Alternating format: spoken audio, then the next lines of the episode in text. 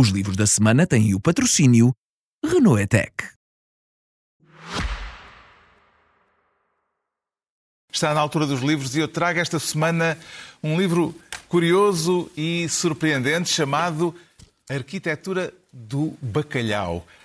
Este é o título que está na capa, mas uh, na verdade lá dentro o título uh, percebe-se um bocadinho melhor. Não é só do bacalhau, é arquitetura do bacalhau e outras espécies.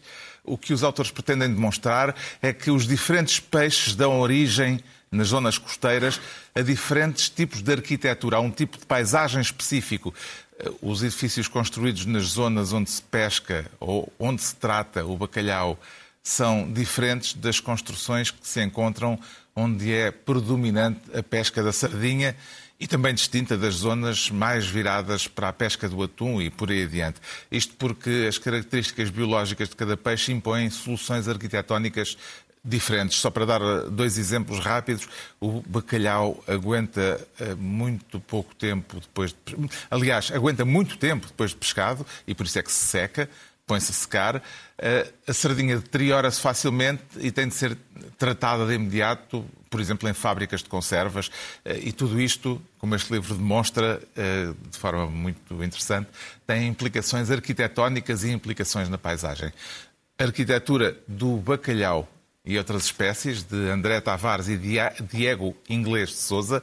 A edição é da Daphne. O João Miguel Tavares traz um ensaio muito a propósito das chamadas guerras culturais eh, em curso. Exatamente, estamos sempre a falar delas e verdadeiramente mesmo a questão climática também está um pouco transformada nesse tipo de guerra cultural. Uh, e este livro chama-se A Religião Oco, pertence àquela coleção da Guerra e Paz que eu já trouxe para aqui vários exemplares chamados Os Livros Não Se Rendem e que eu já disse e repito que é uma das melhores coleções de livros que estão a ser neste momento publicadas em Portugal. Quase todos os títulos valem imensa pena, ou todos mesmo. E este é de um autor francês chamado Jean-François Braunstein.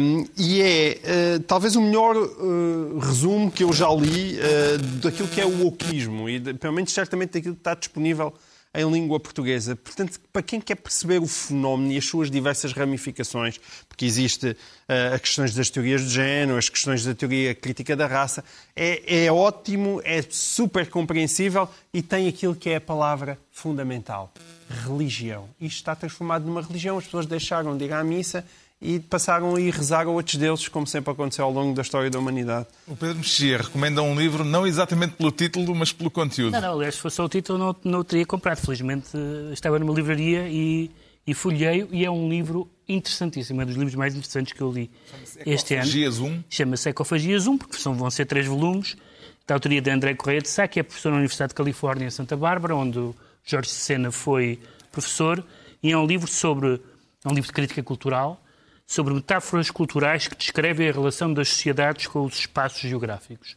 Isto dito assim parece uma coisa um bocadinho abstrata, mas depois uh, vê-se que é a maneira como na cultura portuguesa se falou de Portugal e se adequou a ideia de Portugal àquilo que ele não é necessariamente. Então tem capítulos como o Rio Douro e o filme Douro Faina Fluvial, Miguel Esteves Cardoso e o Atum, Salazar e Viver Habitualmente, A Aldeia em Júlio Diniz e essa de Carote, isto não são os títulos, são os temas, A Casa Portuguesa em Raul Lino e em Carlos, e em Carlos de Oliveira, uh, e portanto é um livro com um âmbito uh, enorme, muito desempoeirado, é de alguém que está fora e portanto não tem temores reverenciais, e a quantidade de, de conhecimentos e de, e de uh, insights, para usar uma palavra inglesa, que ele convoca neste livro, é um livro extraordinário mesmo.